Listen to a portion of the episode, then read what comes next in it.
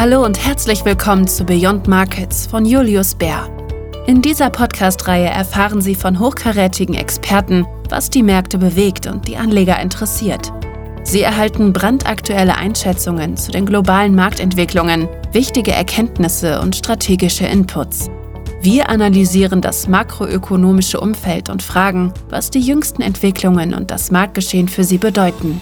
Bitte beachten Sie die wichtigen rechtlichen Hinweise am Ende dieses Podcasts. Hallo, ich bin Martina Kaut von Julius Bär. Willkommen zu unserem zweiten Podcast über die Blockchain und Kryptowährungen. In unserer ersten Folge haben wir das Wesentliche besprochen, was sie sind, wie sie entstanden sind und wie sie in der Praxis funktionieren. Außerdem haben wir Blockchain-Komponenten wie Smart Contracts und Tokens vorgestellt, die mittels Programmierung auf der Blockchain funktionieren. Heute gehen wir weiter der Frage nach, ob Kryptowährungen die Zukunft von Geld und Daten sein können.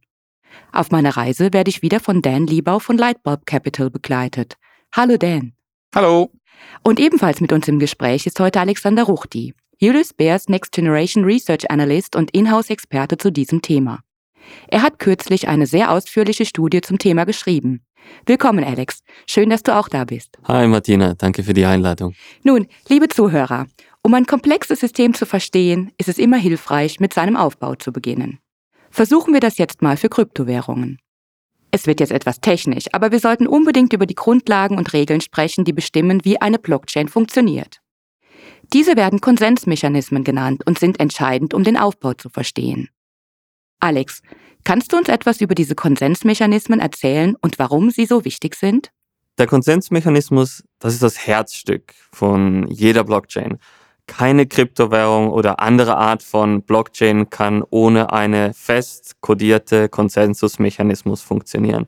Es definiert im Kern, wie und auf welche Art und Weise Transaktionen als äh, gültig angeschaut werden und welche Art von Transaktionen ignoriert werden sollen. Und es gibt eine ganz äh, verschiedene Reihe von Konsensmechanismen, aber sie zielen alle auf ein einzelnes Ziel ab. Und das ist, mit welchem Mechanismus können wir ein System erschaffen, bei dem wir einerseits Vertrauen in das System an sich haben können, aber kein Vertrauen in die Akteure haben müssen, die im System agieren. Das ist der sehr interessante Punkt vom, vom Konsensmechanismus.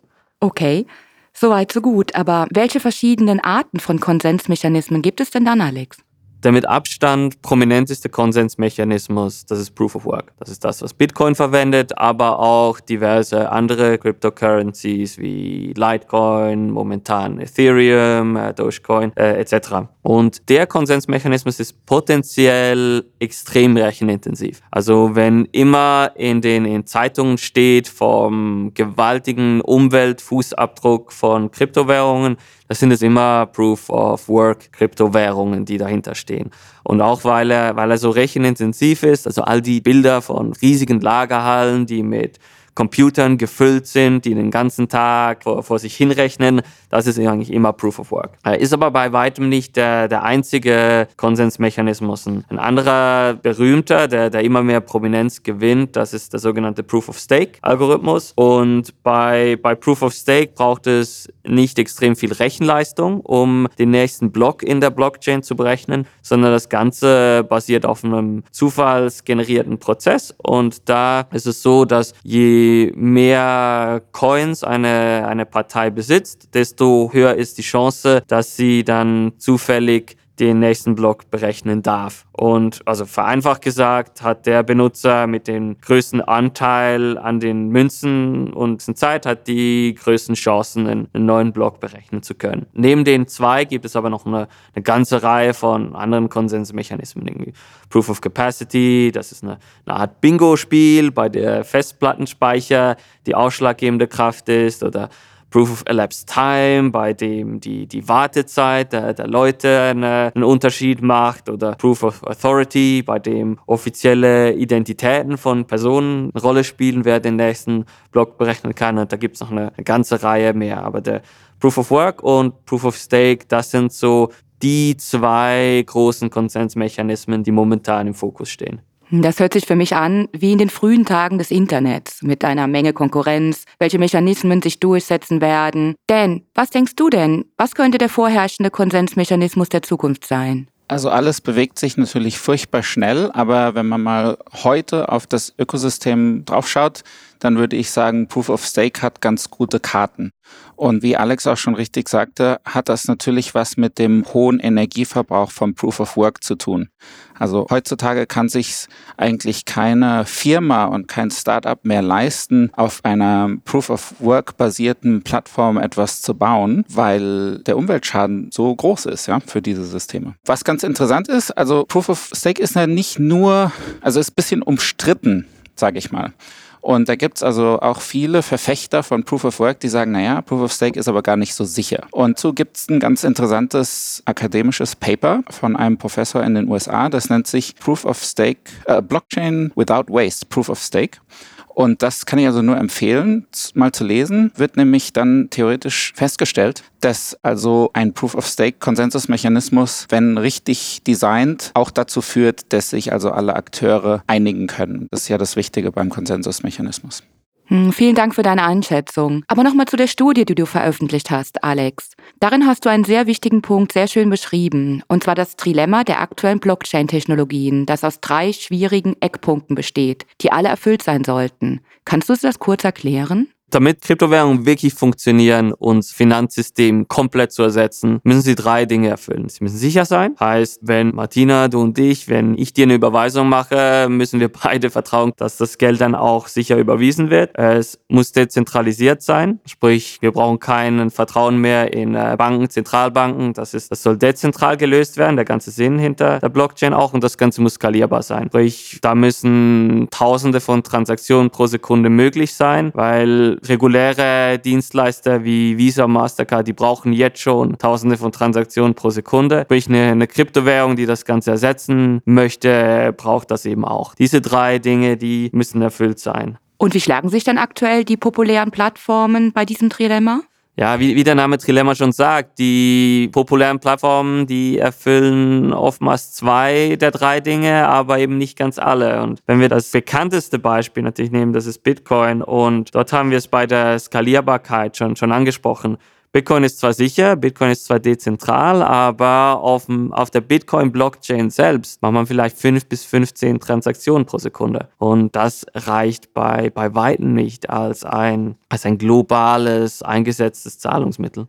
Und wie ist die Skalierbarkeit von Bitcoin im Vergleich zu traditionellen Bankdienstleistungen? Ja, andere, andere Kryptowährungen wie zum Beispiel Ethereum sind in einer interessanten Position, weil Ethereum funktioniert momentan auch nach Proof of Work, genauso wie Bitcoin. Aber momentan sind sie im Prozess, das Ganze auf Proof of Stake zu wechseln. Und dort ist die, die Skalierbarkeit der, der wichtige Punkt, wieso die Ethereum-Blockchain diesen Wechsel machen möchte. Sie Momentan sind es etwa 15 Transaktionen pro Sekunde und mit dem Wechsel auf Proof of Stake sollten dann sehr viel mehr Transaktionen pro Sekunde möglich sein. Und das ist dann das äh, Ziel, mit traditionellen Bankdienstleistungen aufholen zu können. Vielen Dank für die Erklärungen. Nun zu dir, Dan. Glaubst du, dass dieses Trilemma in Zukunft besser gelöst werden kann? Und in welchem Zeitraum könntest du dir das ungefähr vorstellen? Welche Plattformen sind denn dann an der Problemlösung beteiligt? Ja, also wie Alex auch schon sagte, also das Trilemma heißt ja Trilemma, weil es eben schwierig zu lösen ist, ja. Deswegen bin ich also eher vorsichtig, wenn ich von neuen Projekten und neuen Blockchain-Plattformen höre, dass sie das jetzt also endgültig tatsächlich gelöst haben. Äh, was ich immer empfehlen würde, ist, dass man sich diese neuen Projekte tatsächlich in der Produktion mal anschaut, bevor man dann beginnt, etwas darauf zu bauen oder, oder auch in diese Plattform zu investieren. Deswegen denke ich, dass über die nächsten zwei bis fünf Jahre wahrscheinlich sehr viel passieren wird. Vor ungefähr zwei Monaten erschien aus dem Nichts eine neue Plattform, die dann wieder äh, auch das Trilemma eigentlich versprochen hat zu lösen. Und das wird also wahrscheinlich nicht das letzte Mal gewesen sein, dass sowas passiert. Okay, nun, da es ja Kryptowährungen heißt, lasst uns mal über ihre Wechselkurse sprechen, wenn wir sie zum Beispiel in traditionelle Fiat-Währungen wie den Dollar umrechnen. Der Preis von einem Bitcoin liegt ungefähr bei um die 30.000 Dollar und ist ähnlich wie ein Wechselkurs. Außer der Tatsache, dass er sehr stark schwankt. Es gibt aber auch einige Kryptowährungen, sogenannte Stablecoins, deren Werte an feste Wechselkurse gekoppelt sind. Für was braucht man diese Stablecoins überhaupt, Alex? Das ist noch eine gute Frage, weil wenn die Krypto ja den Gegenwert von einem Dollar hat, wieso soll man dann nicht gleich den Dollar verwenden? Und dafür gibt es ein paar gute Gründe. Es ist der, der erste und was auch meistens gemacht wird, ist es wesentlich einfacher zwischen so einem Stablecoin, so einer Krypto und so genannten Free-Floating-Kryptos wie Bitcoin, Ethereum hin und her zu wechseln. Also für, für Personen, die heute Bitcoin verkaufen möchten und in zwei Tagen Ethereum kaufen möchten, macht es es oft mehr Sinn, einfach von, von Bitcoin zu USD-Coin oder US Tether zu wechseln und danach wieder in äh, Ethereum rein als über Fiat-Währung zu gehen dann ist es einiges einfacher von einer Pausch, einer Börse zu einer anderen über, über Stablecoins zu transferieren, als den, den regulären Fiat-Weg zu gehen. Und der dritte Punkt für, für Stablecoins und meiner Meinung nach auch der wertvollste ist, dass es die Möglichkeit gibt, an, an stabile Währungen zu kommen. Also vor allem in Ländern, in denen Hyperinflation vorherrscht und vielleicht noch der, der US-Dollar verboten ist, kann es durchaus Sinn machen, dass in solche zu wechseln, um vom wertzerstörenden Prozess der, der Hyperinflation zu fliehen quasi. Und wie soll das Ganze dann funktionieren in der Praxis, Alex? Da gibt es verschiedene Methoden. Die, die, die einfachste und klarste ist, du, du hast ein Unternehmen dahinter. Das ist das, was du bei Tether oder USD-Coins hast und die halten dann einfach Sicherheiten. Also wenn, wenn jemand äh, in einen US-Tether wechselt, dann behält die Unternehmung den Dollar quasi zurück und sobald dann die, die Person die, die Gegenbuchung macht, dann kriegt sie den, den Dollar wieder. Also das ist die, die Partei hält dann einfach wie quasi physisch, physisch den Dollar als, äh, als Sicherheit. Äh, eine, andere Möglichkeit ist mit einer Kryptosicherung. Das ist das zum Beispiel was, was DAI macht. Und da ist es so, wenn man zum Beispiel äh, ein Bitcoin hinterlegt, dann erhält man dafür eine, eine 66 Prozent des Wert davon in quasi Stablecoin US-Dollars und dann ist es so über Krypto ist es übersichert. Und noch die dritte Variante, das ist algorithmisch und da der, das ist das auch das komplexeste. Dort hat man die Situation, dass die, die Blockchain eine Selbstregulierung der Geldmenge vornehmen möchte. Sprich, wenn der Gegenwert von einem US-Dollar Stablecoin auf 1,1 hochfahren würde, dann hat die Blockchain die Methodologie, dass sie die Geldmenge erhöht, was den Wert wieder runterbringen soll. Und wenn er tiefer als 1 fällt, dann soll die Blockchain die Geldmenge reduzieren, um den Wert wieder hochzubringen. Die algorithmischen Varianten sind aber noch nicht über alle Zweifel haben. Es ist mehr noch ein theoretisches Konzept, das sich noch langfristig erproben muss. Das sind so die drei, die drei Arten und Weisen, wie Stablecoins gelebt werden. Hm, vielen Dank. Aber wir haben eben über Kryptobörsen gesprochen, Dan. Ich habe gelesen, dass man auf Gemini für US-Dollar-Stablecoin-Einlagen bis zu 7% Zinsen bekommt. Wenn Stablecoins an einen Referenzwert gekoppelt sind, wie können sie dann so hohe Zinsen zahlen? Bei traditionellen Währungen würde das ja nur passieren, wenn der Markt nicht an die Stabilität der Währungsbindung glaubt oder andere Risikofaktoren vorhanden sind. Wie siehst du das? Naja, es, ich äh, baue mal wieder auf Alexes Comment. Also in dem Moment, wo diese Stablecoins einen Mehrwert für deren Besitzer an den Tag legen, der sich in Form von leichter Transferierbarkeit äußert, sind die unter Umständen in dem Blockchain-Ökosystem mehr wert. Ja? Und was man aber auch nicht vergessen darf, ist, dass es auf Blockchain einen sehr freien Markt gibt, wo es ganz viele Akteure gibt, die versuchen, irgendwie einen Return quasi zu erwirtschaften. Und gibt es also zum Beispiel Leute, die betreiben also Market Making und da gibt es andere, die sind sehr engagiert in diesem Decentralized Finance Thema, was wir auch noch besprechen werden. Und da ist es also durchaus möglich, dass diese Aktivitäten höheren Ertrag als sieben Prozent eben gewährleisten können. Und dann sind natürlich manche Akteure sehr happy, um sieben Prozent zu bezahlen, weil sie wissen, dass sie woanders eben dann noch einen Markup oder noch einen, einen höheren Ertrag eben erwirtschaften können. Was halt noch ganz interessant ist, ist, in jüngster Vergangenheit ist dieser Zinssatz tatsächlich kollabiert von diesen sieben oder fünfeinhalb Prozent auf zweieinhalb Prozent. Und das führe ich eigentlich auf ein großes Deleveraging zurück, was in Verbindung mit dem abrupten Fall von Bitcoin wahrscheinlich in Zusammenhang steht. Das sind super spannende Aspekte, die du da genannt hast. Jetzt, wo wir einen Einblick in die Architektur und den Aufbau haben, lasst uns kurz mal über die Relevanz von Kryptoanlagen aus einer Investmentperspektive sprechen. Alex, du hast dir die Risiko-, Ertrags- und Diversifikationseigenschaften von Kryptowährungen wie Bitcoin und Ethereum genau angeschaut. Was hast du rausgefunden? Ja, also die Renditen waren natürlich absolut spektakulär. Das, nur um das ein bisschen in Relation zu setzen, die erste Bitcoin-Transaktion, die jemals gemacht wurde, da 2010 wurden zwei Pizzen gekauft und die Person hat damals 10.000 Bitcoin gezahlt. Das, das wären heute ungefähr 300 Millionen Dollar. Ich hoffe mal, die Pizzen waren gut. Was man aber auch noch sagen muss dabei und was weniger im, im Fokus lag, ist die Risiken. Die Risiken, die Bitcoin gezeigt gezeigt hat auf dem, auf dem Weg dahin, auf, dieser, auf dem Weg zu dieser spektakulären Performance. Also wir hatten über die, über die letzten etwas mehr als zwölf Jahre, die es Bitcoin jetzt gibt, hatten wir drei Perioden, wo Bitcoin zwischenzeitlich mehr als 75 Prozent seines Werts verloren hat. Also alle vier Jahre hatte Bitcoin eine Breakdown-Katastrophe, die in etwa so schlimm war wie die größte Krise auf dem Aktienmarkt über die letzten 120 Jahren, die dann zur großen Depression geführt hat in den äh, ab 1929. Und wenn man das Ganze so in, in Verbindung setzt, also die, die Rendite und, und das Risiko damit und eine, eine Sharp Ratio, eine risikoadjustierte Rendite berechnet, dann ist das gar nicht mal so spektakulär, wie man vielleicht denken möchte. Also das sind über die letzten zehn Jahre sind IT-Aktien aus den USA hatten sogar eine bessere risikoadjustierte Rendite aufgezeigt. Den letzten Punkt, den du hier noch erwähnt hast,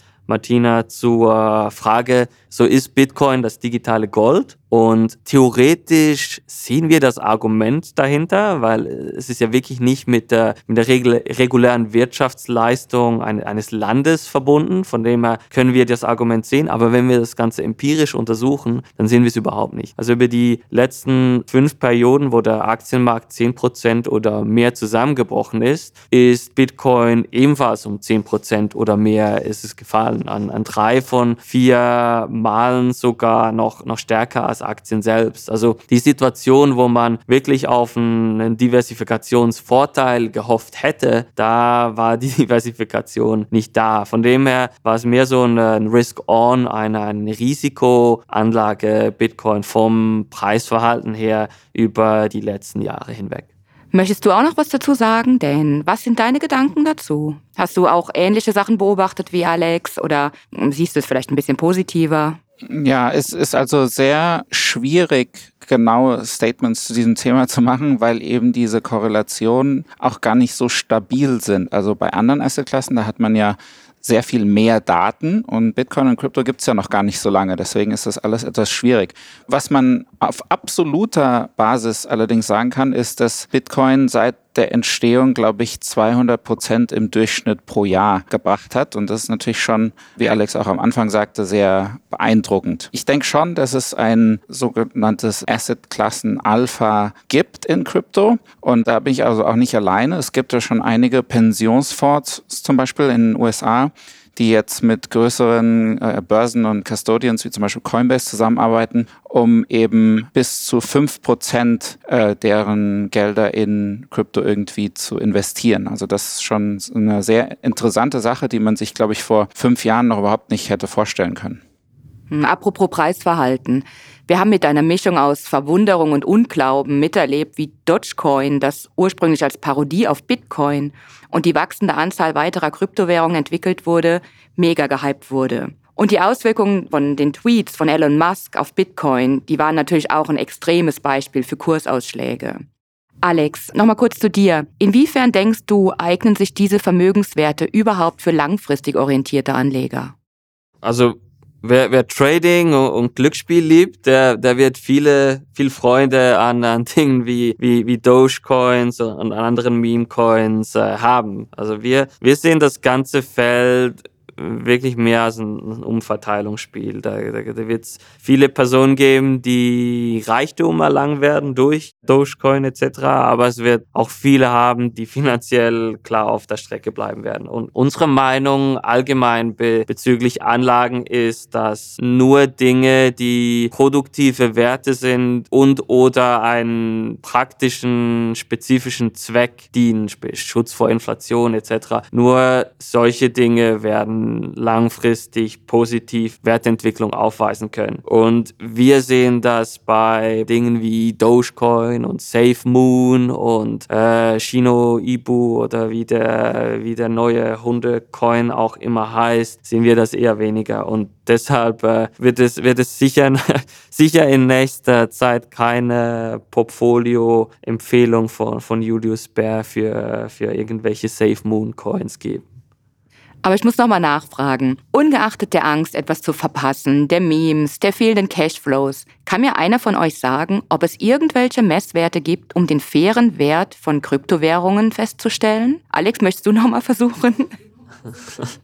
Ja, die, die, die anti, antiklimaktische Antwort ist, äh, es gibt leider keine Art und Weise, wie man das wirklich sehr, sehr gut äh, auffangen könnte. Also es gibt schon ein paar Modelle, aber viele davon haben mehrere oder äh, ziemlich starke Schwächen. Du, du hast es gerade vorher quasi selbst beantwortet, Martina, eben. Also, es gibt keine, es gibt keine Cashflows, also das Ganze über eine Discounted Cashflow Methode zu berechnen funktioniert nicht wirklich. Dann im Schnitt, äh, eigentlich sind es ja nur Zahlen, das Ganze. Also es hat auch nicht eine, eine, Bilanz, an die man sich irgendwie klammern könnte, um das Ganze wie, ein, wie eine Obligation zu bewerten. Und über, über eine, eine Rohstoffproduktionsfunktion ist es auch kaum möglich, das Ganze greifbar zu machen, da es, äh, da es auch mit äh, dem Block Reward und der Rechenleistung, dass es da nicht einen ganz äh, sauberen, direkten Zusammenhang gibt. Die antiklimaktische Antwort ist leider, ja, es gibt nicht wirklich eine, eine greifbare, direkte Methode dafür. Und das äh, zeigt auch ein bisschen, wieso das Ganze so volatil ist, weil dadurch, dass sich niemand auf einen Wert fixieren kann, ja, kann man sagen, ja, wieso ist es dann nicht zehnmal so viel wert oder wieso ist es nicht 10 Prozent davon wert. Und das äh, erklärt auch ein bisschen, wie, wieso das Ganze so volatil ist, weil man es so schwer ja, greifbar machen kann von der Wertperspektive her. Versuchen wir jetzt zum Schluss mal, die Spreu vom Weizen zu trennen. Welche Aspekte sind für euch denn nun wirklich relevant und welche sind dagegen einfach nur Teil eines Hypes, der sich jetzt vielleicht bald in Luft auflösen wird? Die Frage geht jetzt an euch beide und ich würde gerne mal mit Dans Antwort beginnen. Gut, also zum Thema Wert oder Bewertung wollte ich noch vielleicht hinzufügen. Es gibt also einen Akademiker an der Universität von Chicago, der sich mal versucht hat an Thema Token Valuation. Und der hat also festgestellt, dass die Größe und die Aktivität der Community doch eine sehr interessante oder wichtige Rolle zu, äh, spielt. Also das fand ich, fand ich noch ganz interessant. Aber deine Frage zu beantworten, also ich glaube, ich bin zu alt für Meme-Coins, also das interessiert mich nicht wirklich. Aber was ich trotzdem beachtlich finde, ist, wie viel Beachtung diese Meme-Coins bekommen. Und was ich deswegen empfehlen möchte, ist, dass man doch ab und zu mal auch bisschen selbstkritischer mit sich selbst ist. Vielleicht verstehen wir auch irgendwas nicht. Also das gibt immer noch so ein Restrisiko, dass wir irgendwie was verpassen. Deswegen kann man also eigentlich nie genug lernen. Aber ich belasse es mal dabei. Alex, was meinst du denn? Ja, also ich bin, bin klar. Auch zu alt für Meme-Coins. wer, wer weiß, wer weiß, aber sicher auch keine, kein großer Fan davon. Also wie denn äh, Meme-Coins für nach unseren Einschätzungen nach ist es ein bisschen ein Glücksspiel und wer Glücksspiele mag, der kann damit seine Freude haben. Für, für mich persönlich ist es auch nichts. Im andere Punkte im gesamten NFT-Space, also dieses Non-Fungible Tokens-Bereich, äh, das jetzt viel in den Medien auch war mit den ganzen Art Sale, also Kunstverkäufen, dort sehe ich auch, dass das Ganze versanden könnte oder dass es sich stark wandeln müsste und dass dann mehr so äh, Urheberrechtsfragen noch reinkommen könnten, dass das Ganze an, an Wert langfristig Bestand haben könnte. Wo ich mehr Zukunft sehe für den ganzen Kryptobereich, ist es, wenn es um Decentralized Finance geht. Also dezentralisierte Finanzlösungen, wo über, über Smart Contract wirklich Lösungen gesucht werden für die Realwirtschaft, äh, Sachen effizienter zu lösen. Sei das über dezentrale Handelsplattformen, sei das über dezentrale Versicherungslösungen etc. Dort kann sich noch sehr, sehr viel entwickeln. Das ist ein Bereich mit, mit sehr, sehr viel Potenzial. Mhm. Da werden wir dann in unserem nächsten Podcast ja nochmal drüber sprechen. Und das war jetzt auch schon der zweite Teil, liebe Zuhörer. Ich versuche einmal unser heutiges Gespräch zusammenzufassen.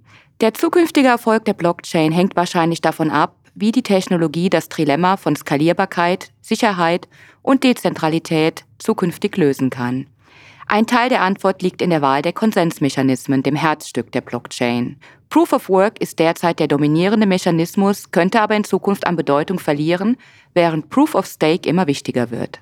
Der Kryptowährungsmarkt ist hoch konzentriert, wobei Bitcoin und Ethereum eine klare Führungsposition einnehmen. Zum Thema Anlagen.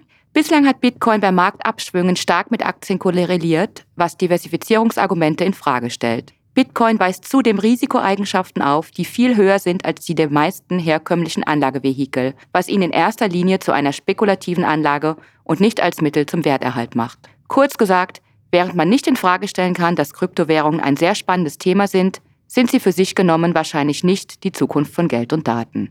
Allerdings steckt in der Blockchain weitaus mehr als Kryptowährungen. Weitere sehr interessante Aspekte beziehen sich hierbei auf Decentralized Finance oder auch DeFi genannt. Das sind Finanzanwendungen mit Möglichkeiten, die auf Smart Contracts und Token aufsetzen. In unserem nächsten und letzten Podcast dieser Reihe werden wir DeFi und andere Blockchain-Anwendungen erforschen und dabei endgültig versuchen, eine Antwort auf unsere Frage zu bekommen, was die Zukunft von Geld und Daten sein könnte. Bleiben Sie daher dran und hören Sie auch im nächsten Mal wieder rein. Bis dann. Das war Beyond Markets von Julius Bär.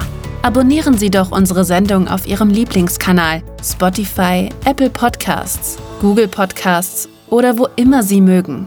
Wenn Sie mehr über Julius Bär, unsere Mitarbeitenden und unsere neuesten Ideen erfahren wollen, besuchen Sie uns auf www.juliusbär.com. Wir freuen uns schon, Sie bald zu unserer nächsten Folge begrüßen zu dürfen. Haftungsausschluss für Podcasts die in diesem Podcast geäußerten Informationen und Meinungen stellen Marketingmaterial dar und sind nicht das Ergebnis einer unabhängigen Finanz- oder Investmentanalyse. Der Inhalt des Podcasts dient ausschließlich zu Informationszwecken und stellt weder ein Angebot noch eine Empfehlung oder eine Aufforderung von oder im Namen von Julius Bär zum Kauf oder Verkauf von Wertpapieren, wertpapierbasierten Derivaten oder anderen Produkten oder zur Teilnahme an einer bestimmten Handelsstrategie in einer bestimmten Rechtsordnung dar. Julius Bär übernimmt keine Haftung für Verluste, die aus der Nutzung der Podcast-Inhalte entstehen. Weitere wichtige rechtliche Hinweise finden Sie unter www.juliusbär.com/legal/podcasts.